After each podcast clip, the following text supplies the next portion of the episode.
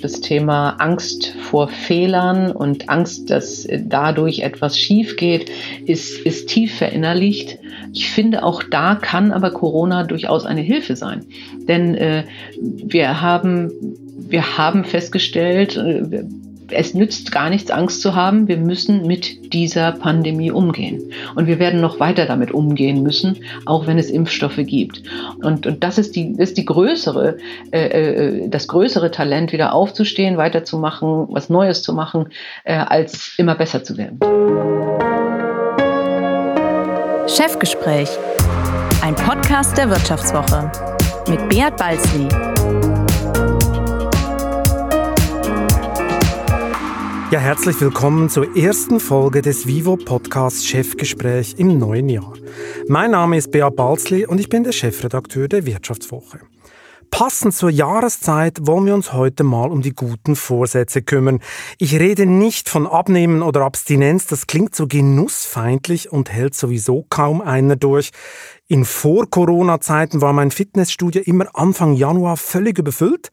Das schlechte Gewissen trieb die Kaloriensünderinnen und Sünder auf die Stepper.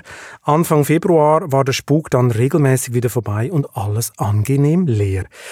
Doch so wenig Durchhaltevermögen kann sich die deutsche Wirtschaft nicht leisten. Der Corona-Stresstest hat die Unternehmen an ihre Grenzen geführt und die Frage nach ihrer Zukunftsfähigkeit ins Zentrum gestellt. Sind wir digital genug? Sind wir divers genug? Führen Vorstand und Aufsichtsrat gut genug? Haben wir die richtige Strategie? Um Antworten auf diese Fragen zu finden, kann man mit unzähligen Experten reden oder mit der einen richtigen Person, womit wir bei meinem heutigen Gast wären. Sie war langjährige Finanzvorständin der Lufthansa, sitzt heute in Aufsichtsräten von Großkonzernen wie BMW, Deutsche Post und Henkel und betreibt in Kiel eine Kunstgalerie. Das Motto von Simone Menne lautet Never waste a good crisis. Hallo Frau Menne, schön, dass Sie heute bei mir zu Gast sind. Hallo, Herr Balzli, es ist mir eine Ehre und äh, die Hürde haben Sie jetzt aber sehr hochgelegt. Also da, hm, aber ich hoffe, dass ich einigermaßen mithalten kann. Dann fangen wir mal an zu springen, aber ich fange ganz harmlos an, Frau Menne. Mhm. Bevor wir nämlich zusammen den Fitnessgrad der deutschen Wirtschaft bestimmen und ich Sie am Ende dieses Podcasts nach Ihrem größten Traum frage, interessiert mich etwas ganz anderes. Warum eine Kunstgalerie? Hm, es ist äh, fast opportunistisch entstanden. Alle denken natürlich, das war immer mein Lebenstraum und wenn ich dann nicht mehr operativ arbeite, mache ich eine Kunstgalerie. Die Realität ist anders. Äh, ich äh, wohne in einem sehr schönen Haus, äh, was unten eine Gewerbeeinheit hat, mitten in der Kieler Innenstadt. Die Kieler Innenstadt hat ganz viele Leerstandsprobleme, wie so viele althergebrachte Fußgängerzonen. Und äh, ich habe dann gesagt, bevor wir hier einen weiteren Leerstand über Jahre haben, ähm, macht mir ein gutes Angebot, ich kaufe euch diese Gewerbeeinheit ab und habe dann überlegt, was kann ich überhaupt da tun. Äh, und es musste ja etwas sein, wo ich nicht jeden Tag da sein muss. Äh, es musste etwas sein, was ich mir zutraue. Ähm, und ähm, es, da bin ich dann bei der Kunst gelandet, weil die Affinität zur Kunst hatte ich tatsächlich schon immer. Da müssen Sie eigentlich jetzt in den Beraterstab von Peter Altmaier, weil der sucht ja händeringend nach Konzepten, um die Innenstädte wieder zu beleben. Mhm, mhm. und da wäre vielleicht das ein, äh, ein gutes Beispiel. Sie haben ja kürzlich gesagt, Kunst und Kultur brauchen wir, um nicht durchzudrehen. Kunst relativiert also in Ihren Augen so ein bisschen den alltäglichen Wahnsinn oder wie muss ich das verstehen? Ja, ich glaube schon. Äh, also erstens äh, hilft Kunst, äh, die Vieldeutigkeit des Lebens zu begreifen, weil ein Kunstwerk ist in den Augen jedes Betrachters immer anders und darüber kann man sich austauschen, ohne dass man sich gleich populistisch austauschen muss, wie manchmal es leider derzeit in der Politik passiert. Das heißt, die Vieldeutigkeit und gleichzeitig ist ein Kunstwerk, egal ob Skulptur oder Bild, ja etwas, in das man sich vertieft im wahrsten Sinne des Wortes, wo man also wirklich minutenlang davor stehen kann und, und immer wieder neue Details entdeckt. Und äh, das äh, entschleunigt und in der Hinsicht ist es gut in hektischen Zeiten, da hilft die Kunst. Gleichzeitig regt die Kunst aber auch zu Innovationen an, weil ähm, auch da die unterschiedlichen Aspekte, dies, das Ausprobieren, was zur Kunst ja dazugehört, denke ich, könnten wir auch gut in Unternehmen gebrauchen. Und äh, ich äh, propagiere auch immer die Idee eines äh, Künstlers in Residence durchaus auch in Unternehmen und nicht nur in Städten, um dort äh, andere Aspekte vielleicht auch mal ins Spiel zu bringen. Also da spielt für mich die Kunst eine große Rolle und dass wir sie in Corona-Zeiten auch ähm, vermissen, merkt man ja nicht. Also dieser Austausch über eine andere Ebene als das in Anführungsstrichen banale oder auch sehr komplexe Leben, was wir täglich im Beruf oder auch zu Hause führen müssen.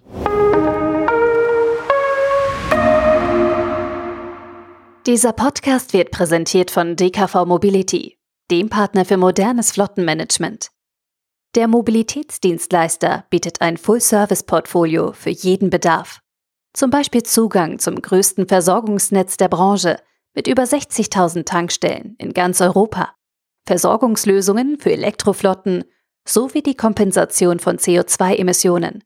Mit den Leistungen des DKV geht es einfach, schnell und unkompliziert und spart Kosten. DKV. You drive, we care. Weitere Informationen in den Show Notes. Also in deutschen Chefetagen braucht es einfach mehr Künstler als BWLer und dann würden wir Fortschritte machen. Sie haben vorher erwähnt, dass Sie ein bisschen vorbelastet seien bei Kunst, dass das nicht mhm. out of the blue kam. Äh, wie muss ich mir das vorstellen, diese Vorbelastung? Woher kommt Ihr Flair zu Kunst? Ich wollte ursprünglich Kunst studieren ähm, und, und Kunst und Design. Und äh, da hat mein Vater gesagt, äh, Kind, mach was Vernünftiges. Und Kunst kannst du immer noch nebenher machen. Und wenn das dann tatsächlich zu Geld führt, dann kannst du es ja äh, vom Hobby zum Beruf machen. Ähm, und äh, mein Vater selber war Industriemeister ähm, und hatte aber selber Skulpturen gemacht und dann haben wir auch gemeinsam Kurse besucht und sowas. Also das, das ist immer geblieben und äh, ich habe auch immer gerne äh, gemalt oder gezeichnet, um, äh, um abzuschalten. Haben Sie denn die Skulpturen Ihres Vaters auch schon mal ausgestellt bei Ihnen? Nein, das habe ich noch nicht. Meine Familie sagt immer, ich sollte das mal tun. Also, aber die sind schon skurril. Also das ist äh, wäre schon etwas für den besonderen Geschmack. Er macht auch so äh, oder hat gemacht äh, so äh, wie äh, Schiffsfiguren, eine lebensgroße Frau, die die steht momentan bei uns hier auf dem Hof äh, aus Holz äh, oder auch ein Gorilla und aus Wurzelholz. Also es sind äh, also das mache ich dann vielleicht mal, wenn ich gut etabliert bin. Ansonsten halten mich alle jetzt für verrückt. weil, weil, sonst keiner mehr in ihre Galerie kommt. Aber also wir werden nicht mehr ernst nimmt. Weil ja, sie nicht mehr, mehr ernst nimmt. Okay, okay. Aber wir werden es pushen. Das klingt irgendwie, äh, das klingt wirklich sehr gut. Ich wollte mir ja unbedingt ihre Galerie mal angucken, aber Corona bedingt habe ich das leider nicht geschafft. Ich habe mir nur mal im Netz die letzten Ausstellungen in ihrer Galerie angeschaut mhm. und der Bildhauer Markus Meyer, mit dem haben sie glaube ich ihre Galerie eröffnet. Ja. Der ist einer meiner Favoriten, das muss ich zugeben, weil er zeigt zum Beispiel Holzkühe unter dem Einfluss der industriellen Landwirtschaft, so mit fehlenden mhm. oder übertrieben dargestellten Körperteilen, also die Kuh als Maschine. Ziemlich beklemmend, muss ich sagen. Meine, vorher haben Sie gesagt, äh, wir müssen aufpassen, dass wir nicht durchdrehen. Dreht denn in Ihren Augen der Kapitalismus auch gerade durch? Ähm, Nein, das würde ich nicht sagen. Ehrlich gesagt nehme ich die derzeitigen Diskussionen äh, auch um das Thema Nachhaltigkeit, auch um das Thema, es muss ökologische, soziale und, und auch Governance-Ziele in Unternehmen geben. Äh, auch äh, vielleicht die Diskussion, Wachstum alleine ist nicht das Seligmachende, was, was uns ja durch die Krise vielleicht auch gerade wieder vor Augen geführt wird. Da merke ich eher, äh, dass man nachdenklicher wird und sagt, es ist nicht nur der pure Kapitalismus und das Wachstum, was wichtig ist. Aber ohne Wachstum ist dann vieles auch nichts, oder? Meine, so, lustig ist ja dann so ein bedingungsloses Grundeinkommen wird gerne äh, äh, propagiert. Wie das bezahlt werden soll ohne Wachstum, es sind dann auch die, dieselben Kreise, die, die gegen das Wachstum sind, die das propagieren. Das, da ist dann schwierig, oder? Also teilweise gehen die Konzepte ja nicht auf. Ja, die Frage ist, wie das Wachstum stattfindet. Ich bin absolut bei Ihnen zu sagen, also äh, ich glaube nicht daran, dass wir jetzt äh, uns äh, äh, überall beschränken, dass wir nicht mehr fliegen sollten, dass wir nicht mehr Auto fahren sollten und auch kein Rindfleisch mehr essen äh, und, und uns zurückbewegen. Da bin ich überhaupt kein Freund. Ich glaube fest an neue Technologien äh, die es uns ermöglichen und die es der Welt ermöglichen, in einem guten Status weiterzuleben, und auch äh, in Ländern, die noch nicht so weit sind, äh, wie wir hier jetzt in Westeuropa, diese Entwicklung auch äh, ermöglichen. Ähm, aber die Frage ist ja dann, äh, ist es ein Wachstum mit äh, unendlich vielen äh, T-Shirts für fünf Euro, die weggeschmissen werden, oder ist es ein eher ein, ein qualitatives Wachstum? Ist es ähm, ein, ein stärkeres Wahrnehmen von vielleicht auch äh, Gegenständen, die man, äh, die man anders wertschätzt. Und äh, Wachstum kann ja auch entstehen, wenn Sie, wenn Sie an ein reines Wirtschaftswachstum äh, denken, wenn Sie wieder mehr reparieren äh, dann haben sie eben Reparaturbetriebe und nicht so viel Billigproduktion. Ähm, also äh, der Dienstleistungssektor, das, das Thema Reparatur im Sinne von Nachhaltigkeit äh, ist ja kein, keine Wachstumsbremse, sondern kann auch Wachstum fördern. Absolut. Also zum Beispiel beim Wirtschaftswoche Supermaster-Wettbewerb, da zeichnen wir immer die besten Masterstudenten Deutschlands aus, hat ein Paar gewonnen, das ein Geschäftsmodell entworfen hat, wie man Waschmaschinen nicht mehr wegschmeißt, sondern die werden zu Hause immer neu repariert ja. äh, und dann mit Sensoren eingebaut, die dann die Ermüdungserscheinungen melden. Dann kommt das neue Ersatzteil. Also es war eine ganz schlaue Geschichte, die dir da präsentiert Ja, sehen Sie haben. genau, das, das ist das, was ich meine. Ne? Also so wirklich smarte Ideen, die, die nicht immer zu neuer Produktion und Ressourcenverbrauch führen, sondern eine Wertschätzung, aber gleichzeitig den Einbau von neuer Technologie, die das Ganze auch noch aufwertet. Also das, äh, das ist ja super, super smart. Und im Übrigen, also äh, wir haben über leere Innenstädte gesprochen. Äh, Kleingewerbe und Reparaturbetriebe in Innenstädten halte ich für eine schlaue Sache, damit Leute da reinkommen. Absolut. Trotzdem nimmt ja die Systemkritik in diesen Zeiten zu. Also die junge Generation, die gilt als deutlich marktkritischer. Die Politik reguliert mehr denn je, spricht in Berlin gar von notwendigen Enteignungen. Selbst denkbare Kanzlerkandidaten wie der Grünchef Robert Habeck begrüßen das. Spürt man eigentlich diesen Gegenwind, diese, ein bisschen diese Anti-Markt-Stimmung auch in den Konzernzentralen? Nimmt man das wahr? sicher pauschal gesagt, also auf jeden Fall nimmt man es wahr und, äh, und wie ernst man es nimmt, ist dann abhängig von, von dem Sektor, äh, in dem man tätig ist. Es ist schon so, dass, äh, dass man, also ich viele, ähm, viele Beschwerden über Berlin und, und erst recht Brüssel höre. Ähm, wobei, wenn man dann mal wirklich differenzierter nachfragt, äh, man schon feststellt, dass äh, das ja auch in Brüssel äh, viel an, an Lobbyarbeit und, und äh, an, an Beratungstätigkeit erfolgt. Ähm, also es ist auch manchmal eine Ausrede, glaube ich. Äh, und, und jetzt, äh, ich bin, ich bin ja Befürworterin der Frauenquote. Äh, und natürlich stöhnen jetzt alle, dass da ein neues Gesetz kommen soll, wo es jetzt auch noch eine Quote für Frauen in Vorständen gibt. Aber wenn Industrie sich nicht selber ändert, dann bin ich ehrlich gesagt auch ein Befürworter von Regeln. Und äh, wenn wir jetzt das Thema Nachhaltigkeit angucken, ähm, dann, dann muss es so sein, und, und wir, wir haben gar keine andere Chance, äh, dass jeder sich diszipliniert und auch an diesen Zielen arbeitet. Und das geht. Äh, bloß wir, bestimmte Unternehmen sind es nicht unbedingt gewöhnt und, und mögen es nicht. Ähm, so, aber wenn sie es nicht selber, wenn sie nicht selber aktiv werden, dann muss man dann, sie zu ihrem Glück zwingen. Dann muss man sie zu ihrem Glück zwingen. Da bin ich, da bin ich da tatsächlich dann auch vielleicht ein bisschen zu radikal. Es würde mich freuen, wenn es ohne geht, ganz ehrlich. Äh, aber es passiert eben nicht. Äh, wichtig sind da aber auch die Investoren. Also die, das äh, Investoren haben, glaube ich, mehr Hebel als, äh, als die Politik. Mhm. Zur Frauenquote kommen wir natürlich später noch ganz ausführlich. Ich will nochmal zurück zur Staatsgläubigkeit, die natürlich ein bisschen zunimmt in dieser Corona-Krise. Also jetzt ist ein bisschen zusätzlich Nahrung gekriegt, ist in Deutschland eh weit verbreitet. Der starke Staat hat viele Freunde, das ist jetzt noch extremer. Der Staat verschuldet sich, äh, rettet mit seinen Bazookas die Wirtschaft, die EZB assistiert mit billionenschweren Liquiditätsprogrammen. Alle möglichen Firmen können sich jetzt um Billigtarif verschulden. Wie sehen Sie das? Züchten wir gerade so eine neue Generation an Wettbewerb wettbewerbsunfähigen Zombies in dieser Zeit? Oder? Also die Gefahr sehe ich auf jeden Fall. Also dieses, dieses ständige, also Rufen nach dem Staat jetzt als Helfer, das ist ja, das ist ja eben das, das bisschen Schizophrene, ja. Ähm, wenn, wenn, der Staat sagt, also wir würden uns schon wünschen, dass ihr Folgendes tut und nichts passiert, ähm, und der Staat dann wer wir, was wir ja alle sind. Ja? Wir, wir sind der Souverän und wir wählen die Politiker. Wenn dann gesagt wird, dann muss es Regeln geben, dann schreien alle auf. Wenn äh, aber gesagt wird, wir haben jetzt gerade eine Krise äh, und offensichtlich spielt Geld keine Rolle mehr, dann schreit jeder nach dem Staat, der ihm bitte helfen soll. Und ähm, auch da äh, Häufig kommt dann eine Enttäuschung oder auch man stellt fest, äh, es reicht nicht. Ähm, die, die 9 Milliarden der Lufthansa sind, sind nächstes Jahr wieder weg. Ja, also das, äh, das heißt, wir müssen in den Unternehmen selber aktiv werden. Das ist für eine Lufthansa fast unmöglich, das ist mir schon klar. Aber in anderen Unternehmen, um zu sagen, lasst uns smarte, kreative Ideen entwickeln, ähm, wie wir selber uns da auch helfen.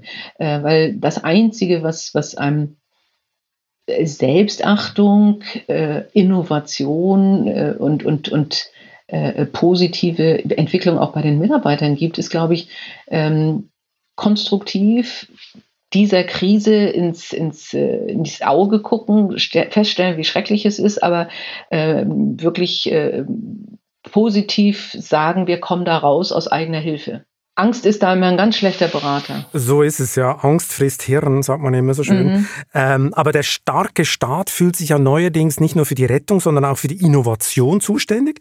Die Industriepolitik erlebt ja gerade so ein fulminantes Comeback, oder? Peter Altmaier und sein französischer Kollege fördern, was das Zeugs hält. Sie glauben vor allem daran, dass Europa als digitale Kolonie der USA oder von China nicht überlebensfähig ist. Digitale Souveränität ist so ein bisschen das Buzzword der Stunde. Egal ob das Cloud-Projekt Gaia X ist, die Entwicklung von Chips oder die Batterien für voll digitalisierte E-Autos, überall fließen Milliarden rein. Ist das aus Ihrer Sicht der richtige Weg, die Innovation zu fördern? Ja, es gibt ja interessante Theorien, die wirklich sagen, ähm, die Innovation entsteht häufig äh, in staatlichen Projekten, häufig in der Verteidigung äh, oder Mondfahrt oder äh, ähnliche, äh, ähnliche Projekte. Wie in den USA die DARPA, also da gibt es so ja so Behörden. In also Israel also, genau. ist es auch das Verteidigungsministerium. Genau. Ja. Also von daher sollten wir uns da vielleicht schon was abgucken.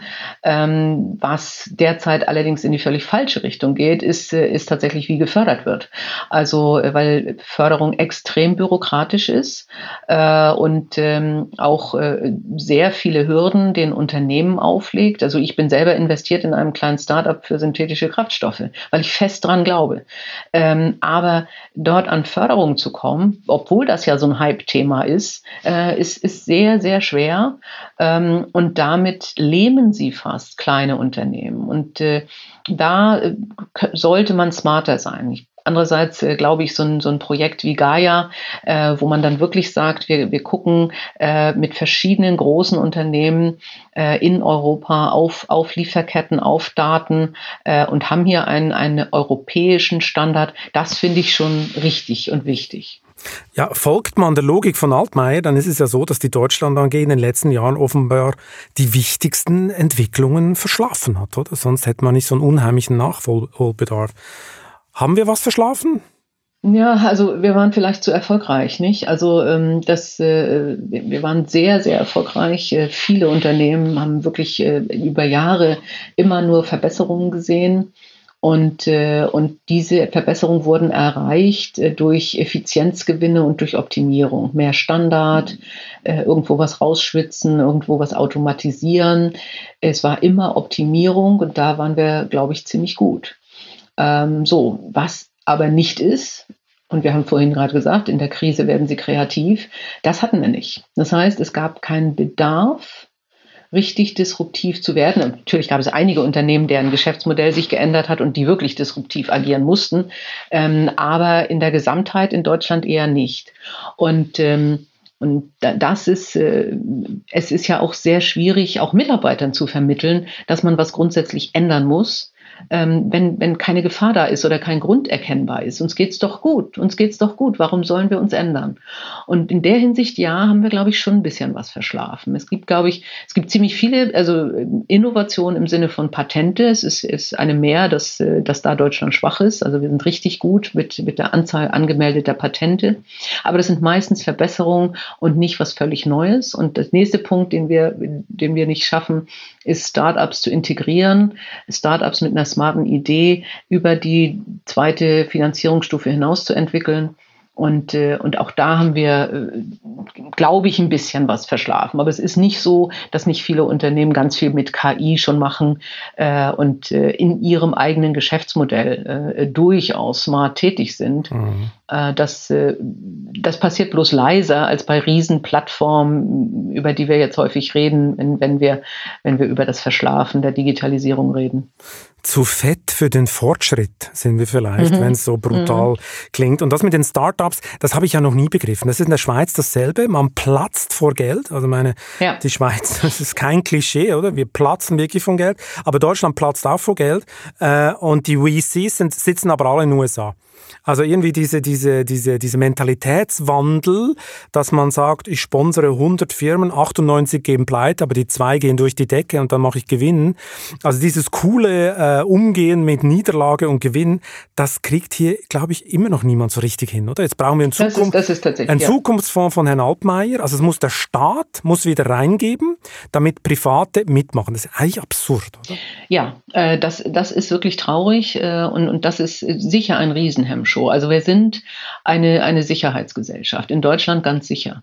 Äh, also auch der einzelne Bürger, wo ja auch häufig gesagt wird, also ich, ich muss mich zu allem absichern und äh, ich gehe kein Risiko ein und, äh, und Helikoptereltern beschützen ihre Kinder. Ähm, also das heißt, das Thema Risiko, es könnte was schiefgehen, ähm, davor haben wir enorme Angst. Ähm, und, äh, und auch Unternehmen haben Angst. Teilweise natürlich auch weil die Investoren sagen, es muss eigentlich immer besser werden. Ähm, das führt dazu, dass ich nicht Venture Capital in die Hand nehme und, äh, und es verbrenne, weil dann gesagt wird, ja, das wollten wir aber nicht. Ne? Also eine Lufthansa äh, kann nicht in synthetischen Kraftstoff äh, investieren, weil die Investoren sagen, wir haben in eine Airline investiert ja? und nicht in ein Versuchsobjekt für ich weiß nicht was. Also dieses, dieses Thema ähm, Innovators Dilemma und, und das Thema Thema Angst vor Fehlern und Angst, dass dadurch etwas schief geht, ist, ist tief verinnerlicht. Ähm, ich finde, auch da kann aber Corona durchaus eine Hilfe sein. Denn äh, wir haben wir haben festgestellt, äh, es nützt gar nichts, Angst zu haben. Wir müssen mit dieser Pandemie umgehen. Und wir werden noch weiter damit umgehen müssen, auch wenn es Impfstoffe gibt. Und das heißt, wir müssen Lösungen finden und uns was anderes einfallen lassen. Und ich nehme gerne die Analogie auch zum Segeln. Also ich hatte, als ich Segeln gelernt habe, unendliche Angst vorm Kentern. Er war schon 30, nicht? Und ich hatte wirklich Angst vorm Kentern.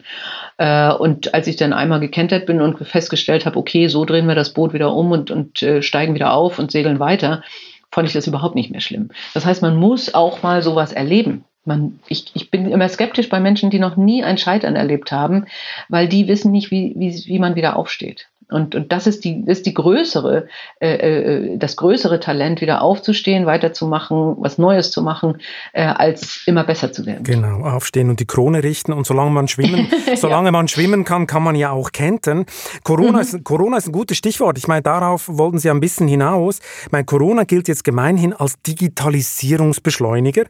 Aber ich bin langsam geneigt zu sagen, dass das irgendwie auch eine Mehr ist, weil der neueste Report des World Economic Forums bescheinigt Deutschland im Bereich Digitales ein Mittelfeldplatz. Der Mittelstand reduziert gerade massiv seine Investitionen.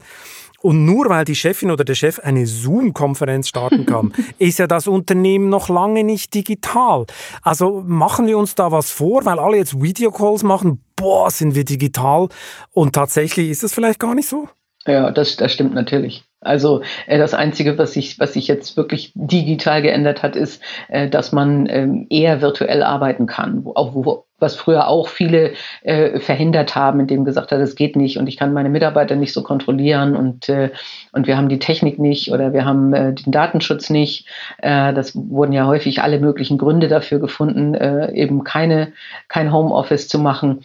Äh, das können wir jetzt und ja, man kann tatsächlich mit allen möglichen äh, äh, Plattformen sich unterhalten und alle sind stolz drauf, dass sie das jetzt können und mehr tun als telefonieren oder für eine, Stünde, für eine einstündige Besprechung eine Deutschlandreise zu unternehmen. Das ist aber, glaube ich, auch das Einzige, was, was geboostet wurde durch, durch Corona. Äh, vielleicht ein bisschen in, in einigen Produktionen äh, das Thema Automatisierung und, äh, und Abstand ähm, weil, weil Produktionsstrecken umgebaut werden mussten, damit nicht die Mitarbeiter alle so eng nebeneinander an einem Werkstück arbeiten. Äh, da ist sicher auch einiges passiert. Aber dass sich da grundsätzlich ein Digitalisierungsschub getan hat, das glaube ich eher nicht. Aber vielleicht eben doch, und da bin ich wieder bei dem Thema, äh, äh, was lernen wir da draus? Wir haben gelernt, ähm, man kann sich per Video ganz prima treffen und man kann auch Aufsichtsratssitzungen per Video machen. Äh, also können wir vielleicht andere Sachen, von denen wir vorher dachten, es geht nicht, auch. Das heißt, vielleicht der, der Wunsch, oder die, die, die, die Hürde, etwas auszuprobieren, ist vielleicht geringer geworden. Also so, das ist vielleicht so ein Katalysator Corona. Ja. Haben Sie denn das Gefühl, dass bei dieser ganzen Digitalisierung in Deutschland so eine Art Zweiklassengesellschaft entsteht? Also dass vielleicht ein gewisser Mittelstand den Anschluss verliert und die Großen aber den Sprung noch schaffen? Oh, ich, ich, ich denke, es gibt auch äh, äh, tolle Mittelständler. Also ich, ich hatte jetzt muss ich mal Werbung für meinen eigenen Podcast machen. Ähm, ich äh, hatte ein Gespräch mit einer äh, tollen Unternehmerin, die additive Fertigungstechnik macht. Äh, das heißt im weitesten Sinne 3D-Druck und, und wirklich klar erklärt, wie sie mit Software äh, dann sicherstellt, dass man eigentlich an verschiedenen Standorten produzieren kann also nicht mehr diese Abhängigkeit von bestimmten Stadt, Standorten oder Skalierung, äh, dass man äh, natürlich da mit KI ganz fantastisch arbeiten kann. Und das war auch ein Booster. Da war Corona auch ein Booster, weil viele Unternehmen ja gesagt haben, okay, wir brauchen jetzt irgendeine Lösung. Lieferkette aus China ist unterbrochen oder ähm, wie mache ich das in Zukunft? Und äh, das ist ein tolles Unternehmen äh, und, und davon gibt es sehr, sehr viele. Äh, die stehen nicht jeden Tag äh, dann äh, in der Zeitung, sind vielleicht auch äh, durchaus Unternehmertypen, die sagen, will ich auch gar nicht. Äh, also ich glaube, es wird einige Mittelständler geben, die den Anschluss nicht schaffen, ganz sicher, wo sich auch Geschäftsmodelle ändern oder weil man einfach verschlafen hat, was ginge mit Digitalisierung. Äh, es wird andere geben, äh, die, die sehr smart da rauskommen, weil sie genau das erkennen. und es wird auch einige große geben, die wahrscheinlich zu langsam sind und sich dann eher in eine vielleicht Nische bewegen oder kleiner werden. und andere, die, die es richtig auch nutzen und, und, und äh, also Siemens jetzt mit, mit Energy und mit Healthineers äh, vielleicht da genau die richtigen Booster im Großkonzern hat. Also das ist, glaube ich, sehr ja, differenziert. Ja, das stimmt. Und tatsächlich ist es natürlich so, dass auch bei den Großen ab und zu mal was schief läuft. Ich meine, die Autoindustrie ist das beste Beispiel. Jahrelang hat man da am margenstarken Verbrennergeschäft festgehalten, hat sogar mit Schummelsoftware die Emissionsmessungen manipuliert. Das kommt mir ein bisschen so vor wie die Schweizer Banken, oder? Die hatten dieses höchst lukrative Geschäft mit dem Schwarzgeld. Da wusste jeder, es konnte nicht ewig so weitergehen. Trotzdem hat man es bis zum Ende, bis zum bitteren Ende betrieben. Am Schluss wurde die Schweizer Bank von der US-Justiz zum Umdenken gezwungen, genau wie die deutschen Autobosse auch. Doch da hatte man schon äh, entscheidende Jahre für die Entwicklung von digitalisierten E-Autos verpasst und Tesla groß werden lassen. Erst jetzt wird massiv in den Softwarebereich investiert bei den Autoindustrien, also sehr spät. Wie kann eigentlich so etwas passieren? Sind die Konzerne zu schlecht geführt? Fehlt das Fernglas auf der Titanic? Oder was muss ich mir vorstellen? Also erstens, ich, ich bin ja im BMW-Aufsichtsrat, muss ich sagen, bei BMW wurde nicht geschummelt. Das ist ganz wichtig. Ja, also es hat nicht jeder gemacht. Ähm, und das liegt sicher an einer Angst- und Unternehmenskultur, äh, dass solche Sachen passieren. Äh, das zweite, BMW hatte ja früh ein, ein Elektroauto, äh, aber der deutsche Autofahrer wollte kein Elektroauto. Man war zu früh. Ganz einfach. Ja, ja, ja. Ne? Das heißt also, die hatten Fernglas, aber vielleicht falsch eingestellt, ja, auf zu hohe Distanz. Das, das ist das, was auch wieder Innovators Dilemma ist. Wenn sie, wenn ihnen die Menschen SUVs aus den Händen reißen, Äh, ja, und, äh, und die Kunden das wollen und damit sie eine Riesenmarge machen. Wie sollen sie dann ihrem Investor erklären, dass man jetzt erstmal für ein paar Jahre, Jahrzehnte, äh, Milliarden in ein Elektroauto-Entwicklung steckt, wissend, dass es keine Infrastruktur dafür gibt, jedenfalls wenn man alleine ist. Äh, und, äh, und deswegen ähm, in Anführungsstrichen erstmal Geld verbrennt. So sagen da die Investoren, das finde ich aber ganz toll. Nee, sagen sie nicht. Die sagen, äh, halt mal stopp, das geht nicht. Du kannst das so nicht machen. Das ist mein Geld, das ich hier in diese Firma stecke und ich möchte eine gute Dividende und ich möchte nicht, dass weniger rauskommt als das, was geht. Und das ist eben dieser unheilige Mechanismus, der dazu führt, dass in großen Firmen Kannibalismus nicht stattfindet, im Sinne von, es gibt ein anderes, vielleicht am Anfang schlechteres äh, Konkurrenzprodukt. Also man nehme den Personal Computer und, äh, und äh, IBM. Ja, also da wurde halt gesagt, nee, da, da werden ein paar Leute werden so ein Ding kaufen und es ist lange nicht so gut wie unsere Großrechner. Wir optimieren unsere Großrechner weiter. Äh, Kodak, also all diese Beispiele, ja, das, das ist das Thema, das im eigenen, in einem Großunternehmen und ich war CFO in, in zwei Großunternehmen, dann häufig gesagt wird, lass uns doch unser Geld eher in die sichere Bank stecken und nicht in ein Risiko, von dem wir nicht wissen, ob es sich jemals monetarisiert. Und das ist, das ist, das ist der unheilige Mechanismus. Ja, ja. Da sind ja nicht nur Vorstände dann verantwortlich, sondern der Aufsichtsrat spielt ja auch eine, eine gewisse Rolle. Er muss ja auch die richtigen Fragen stellen. Lange Zeit war das ja in Deutschland so eine völlig verschlafene Veranstaltung, befreundeter Abnicker, mehr oder weniger. Oder man ist hingekommen, hat gesagt, ja, super gemacht, schön gegessen, wieder nach Hause. Wie beurteilen Sie denn die Qualität dieser Gremien heute? Haben Sie einen Riesensprung gemacht? Sie haben auf jeden Fall einen Sprung gemacht äh, und auch da äh, ist es, glaube ich, sehr differenziert. Also da ähm, können Sie sehr genau schauen, wie dann die Aufsichtsratsmitglieder in den letzten Jahren besetzt wurde, wie divers und wie unabhängig das Gremium ist. Und, äh, und äh, anhand dessen können Sie einfach schon, wenn Sie aufs Gremium gucken, feststellen, wie innovativ ist der Aufsichtsrat, äh, wie gut ist der Aufsichtsrat, dann vielleicht ja auch Mut zu machen, zu sagen, doch, dieses Risiko sollten wir jetzt eingehen und wir stehen dazu, äh, auch Venture Capital in die Hand zu nehmen. Äh, da ist, glaube ich, der Aufsichtsrat wirklich in einer sehr wichtigen Rolle und äh, deswegen brauchen Sie da diverse Menschen. Das sagen jetzt alle, es heißt immer divers ist super, diverse Teams sind immer erfolgreicher. Ist das so simpel? Ich meine, ich kenne äh, Firmen, die sind fürchterlich männlich geführt, grausam mhm. und, und grausam erfolgreich. Mhm. Also ist mhm. es wirklich so oder ist es eher ein politisches Narrativ, dass das diverse Team immer besser ist? Äh, es ist nicht immer besser und es kommt sicher auch auf den Zyklus an und auf die Phase, in der ein Unternehmen ist. Ähm, wenn Sie ein sehr homogenes Führungsteam haben, dann äh, verstehen die sich häufig, ohne dass sie viel reden müssen. Ja, die sind, gleich sozialisiert, ähm, gleiche Körpersprache, gleiche Ideen. Äh, und wenn es äh, um Optimierung und Effizienz geht, dann brauchen sie ja eben nicht viel unterschiedliche Gesichtspunkte, äh, sondern sagen, okay, wir werden immer besser äh, in unserem festgefügten Prozess. Wenn man aber äh, genau dieses Thema hat, sind wir vielleicht gefährdet? Gibt es vielleicht Entwicklungen, die wir gar nicht sehen können, weil wir so festgefügt sind in unserer Idee unseres Geschäftsmodells? Dann brauchen Sie natürlich Menschen, die dies in Frage stellen und auch mal sagen, ist das wirklich so? Hm? Und, äh, und, und da denke ich, in solcher Phase sind wir alleine wegen der Schnelllebigkeit und des Technologiewechsels.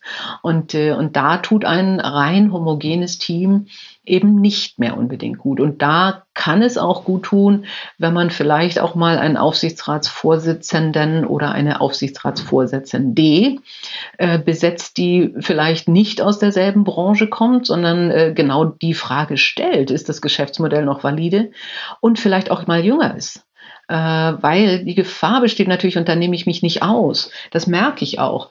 Man, man redet über bestimmte Dinge noch so, wie man sie selber gelernt hat. Als ich CFO war, wurden bestimmte Sachen so und so gemacht.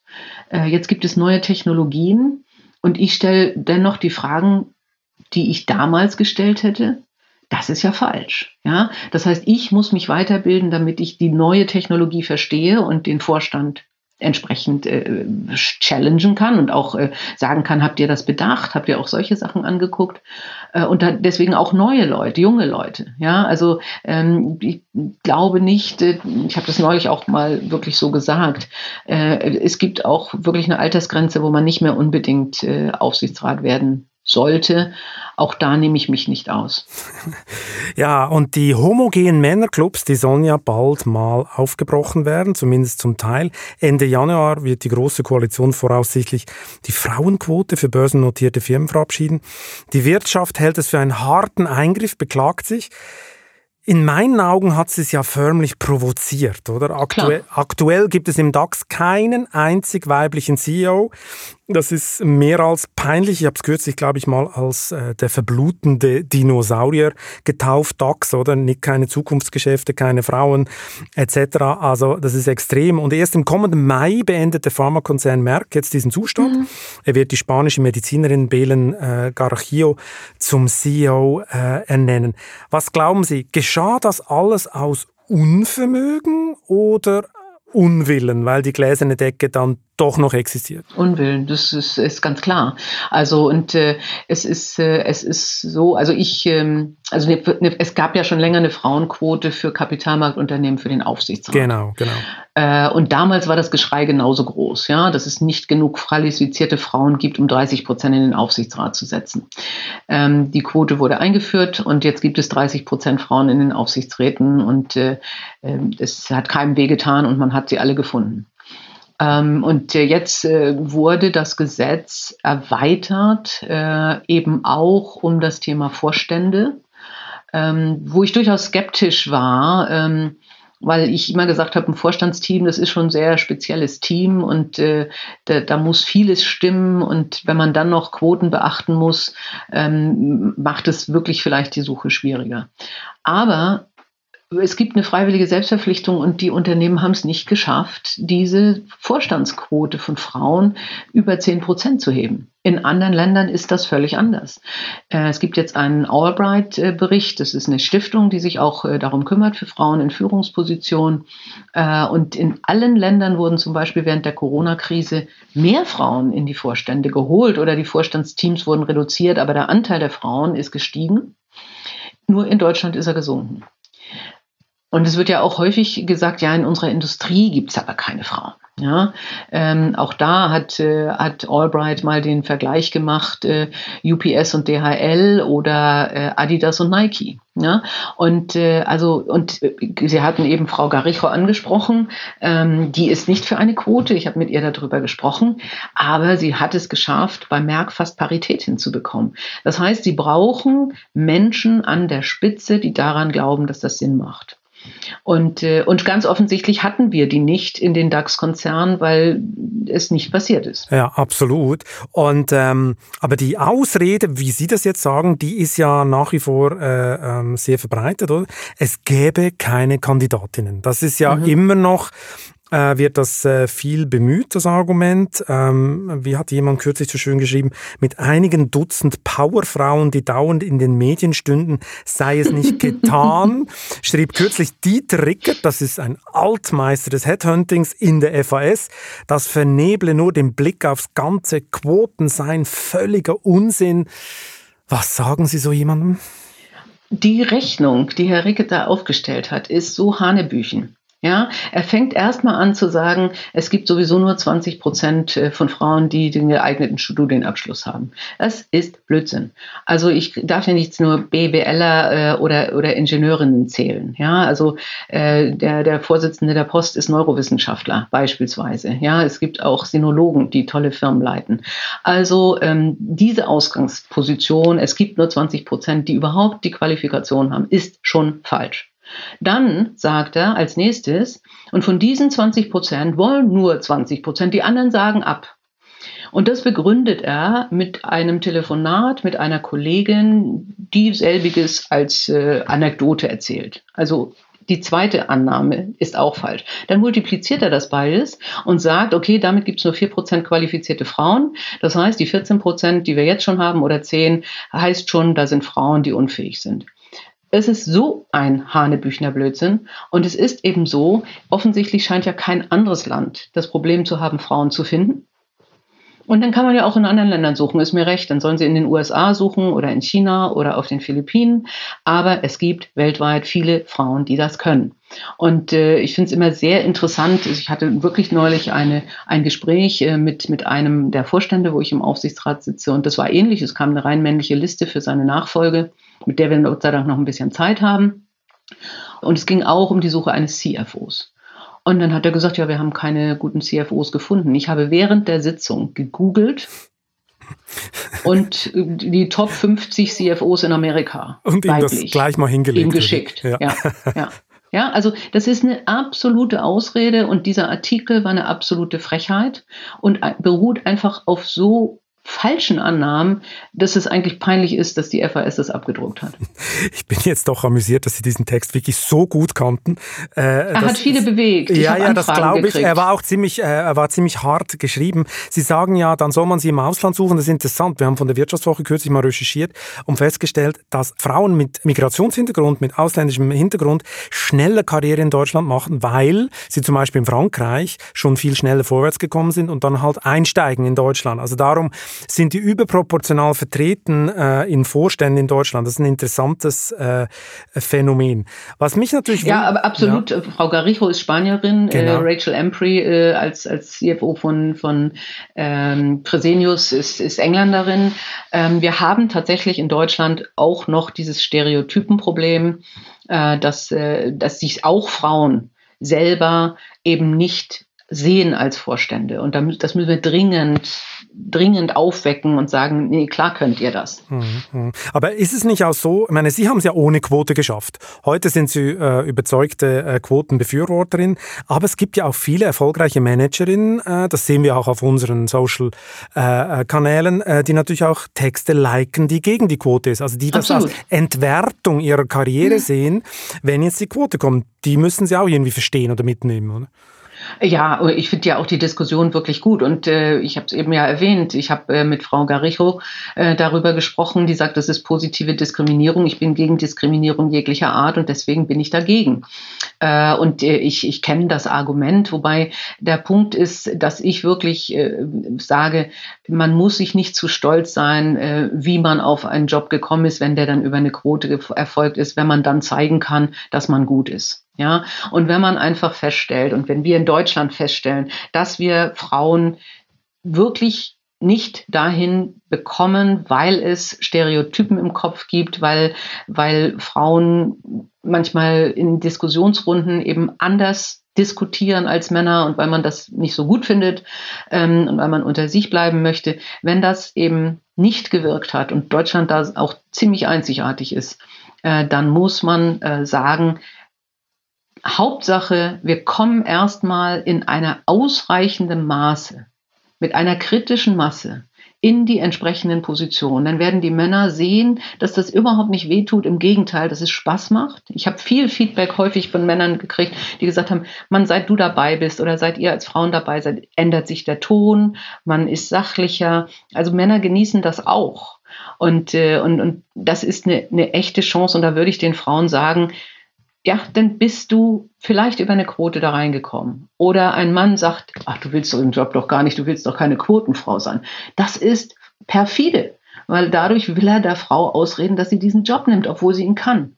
Und Fakt ist ja, es ist jetzt die Chance, dass die Frauen, die qualifiziert sind, endlich mal gesehen werden und dann auf die Jobs kommen bisher wurde ja, es ist ja nicht so, dass nicht, dass unqualifizierte Frauen auf solche Jobs kommen, sondern da kommen sehr qualifizierte Frauen auf diese Jobs, die aber vorher auf den Listen gar nicht geführt wurden. Hm, das stimmt.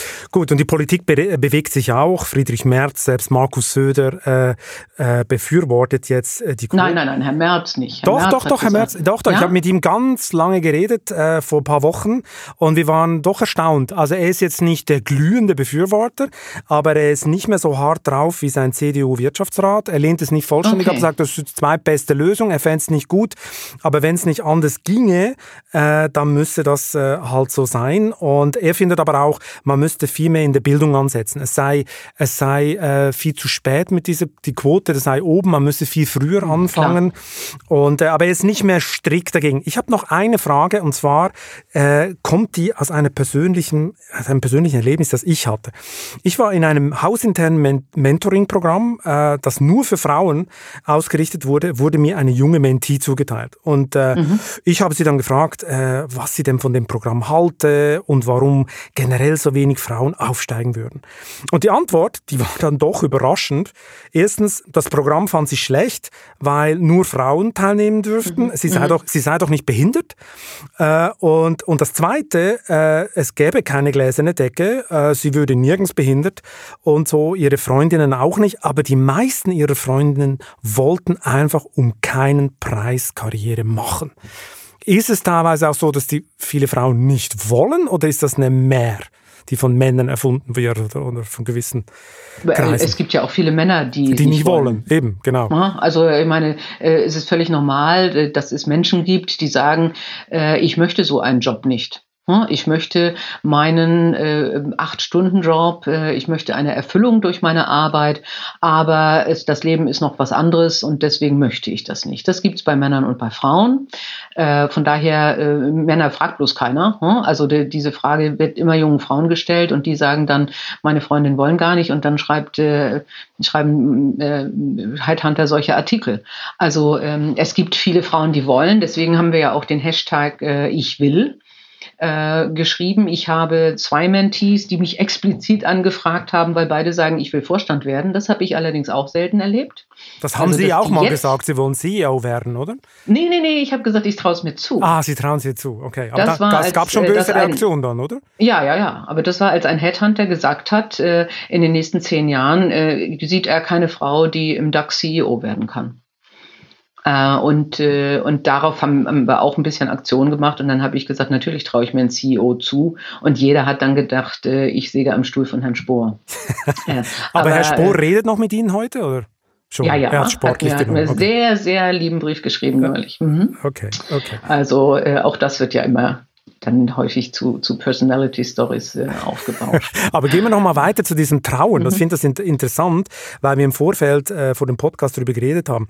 Trauen sich Frauen wirklich so viel zu wie Männer oder äh, immer noch nicht so richtig, weil ich bringe ganz ein banales Beispiel. Das Problem haben Sie nicht bei Ihrem Podcast.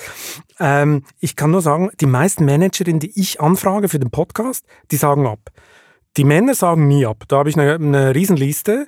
Aber Frauen in den Podcast holen ist viel schwieriger. Auch sie auf dem Podium zu kriegen oder für Keynotes zu kriegen bei unseren Events. Das ist tendenziell immer viel mehr Überzeugungsarbeit und klappt oft gar nicht. Woher kommt ja, das? Also äh, zwei Sachen dazu. Äh, ich habe ja neulich mal äh, in meinem Podcast Marilyn Ado gefragt, die Infektiologin aus dem UKE Eppendorf, und gesagt, sie also ist schon einiges seltener im Fernsehen äh, als äh, die Virologen Kollegen. Und äh, die Antwort war, ich kümmere mich lieber um meine Arbeit. Ich glaube, das ist so, dass Frauen häufig sagen, ehrlich gesagt, ist es mir wichtiger, äh, jetzt die Arbeit zu machen und dann muss ich nicht in die Medien und dann muss ich nicht zusätzlich auf eine Bühne. Ich glaube, das ist falsch. Äh, denn Sichtbarkeit ist sehr wichtig und die Stimme erheben ist wichtig und Medien, Podcast oder auch Veranstaltungen geben diese Bühne her. Junge Frauen brauchen weibliche Rollenvorbilder, die sie dann auch sehen und hören können. Und deswegen kann ich alle Frauen nur ermuntern, äh, in ihren Podcast zu kommen äh, und, äh, und auch auf Veranstaltungen zu gehen. Das ist Teil des Jobprofils und nicht nur das, das vielleicht analytische. Aber dass ich das Frauen zutraue, ist keine Frage. Ich meine, die Frauen, die Staaten leiten, haben offensichtlich bessere Resultate als die Herren, die Staaten leiten, weil sie eben vielleicht nicht dieses Geltungsbewusstsein haben und auch andere zuhören und auch andere gelten lassen. Und äh, wenn wir da an die, an die neuseeländische Ministerpräsidentin denken, das ist, das ist doch eine hochfähige junge Frau, die ganz offensichtlich mit ruhiger Hand ein, das Land dadurch steuert mit guten Teams und die, die ja explizit sagt, ich hole mir Teams dazu und ich hole mir sogar einen Koalitionspartner dazu, obwohl ich es nicht brauche, weil ich habe nicht diese Profilierungsneurose. Und deswegen traue ich Frauen manchmal tatsächlich einiges mehr zu als Männern. Mhm. Aber sie sich selber vielleicht nicht. Das ist vielleicht, also irgendwie, äh, aber vielleicht, ja, das stimmt. vielleicht legt sich das auch mit der Zeit. Also das wird. Äh das, also das stimmt. Es gibt sogar einen Namen dafür. Also ne, es ist tatsächlich so, dass Frauen sich weniger zutrauen. Äh, wenn sie Studienabsolventinnen fragen, halten sich die meisten schlechter äh, für schlechter als ihre Kommilitonen, obwohl es nicht stimmt, fachlich, sachlich.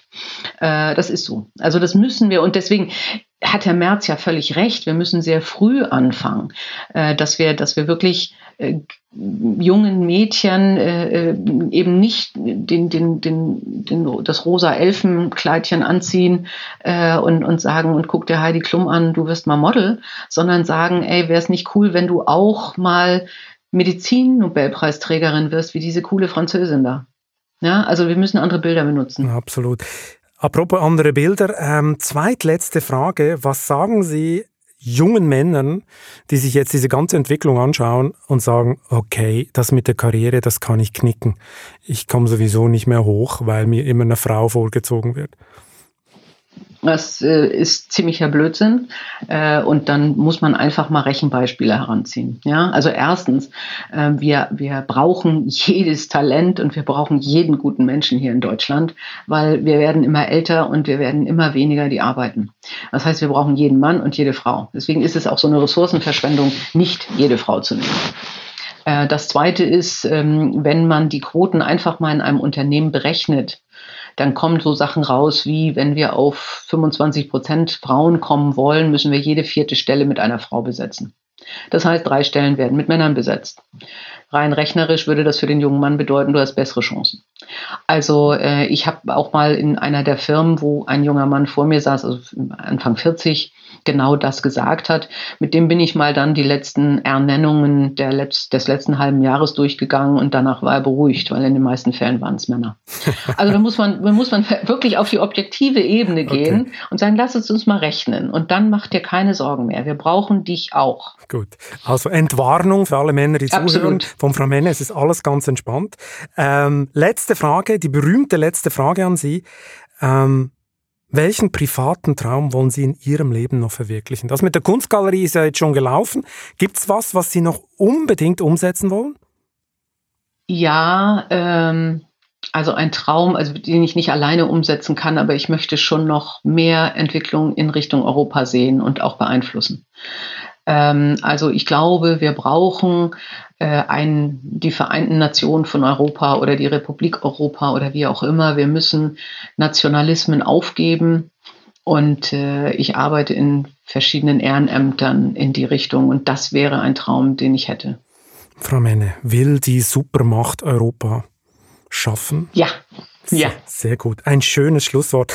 Herzlichen Dank für das spannende Gespräch. Es hat richtig viel Spaß gemacht.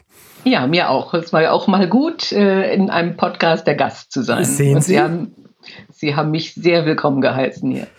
Und wenn Sie, liebe Zuhörerinnen und Zuhörer, Lust bekommen haben, in einer digitaleren und diverseren Welt Karriere zu machen, empfehle ich Ihnen die neue Titelgeschichte der Wirtschaftswoche. In unserem Weiterbildungsreport für das Jahr 2021 schildern wir die wichtigsten Trends und die besten Angebote für Menschen, die schlauer und schneller werden wollen. Ich wünsche Ihnen beim Lesen viel Spaß und eine schöne Zeit bis zum nächsten Chefgespräch. Selbstverständlich freue ich mich über tolle Bewertungen für diesen Podcast und Ihre Post an balzli.vivo.de. Bleiben Sie gesund.